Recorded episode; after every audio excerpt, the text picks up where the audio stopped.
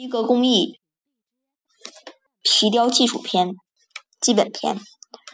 所谓皮雕，是种将花卉、藤草花纹描绘在皮革上的雕饰，是指利用旋转雕刻刀在切割的线上打上印花，表现出图案凹凸立体感的技术。乍看之下很简单，但是如果基本技巧不熟练的话，就没办法完成漂亮的皮雕。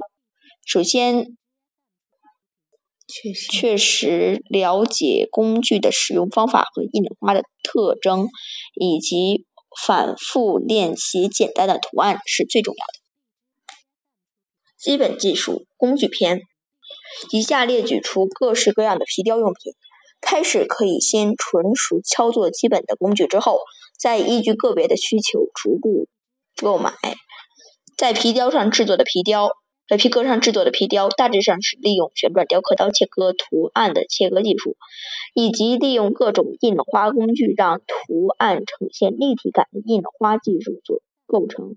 但是，光是旋转雕刻雕刻刀就有各式各样的种类在贩售，印花工具更是超过四百种。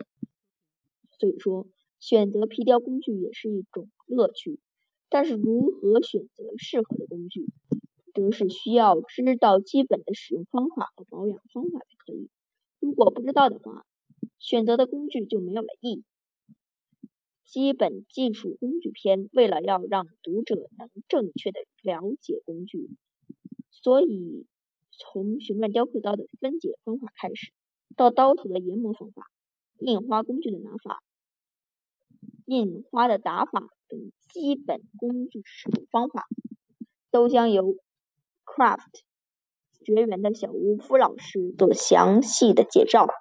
当然，不论是哪一种工具，都没办法马上就学会使用方法，所以首先从自己研磨旋转雕头刀头的旋转雕刻刀的刀头开始，这个可以当做皮雕的开始准备。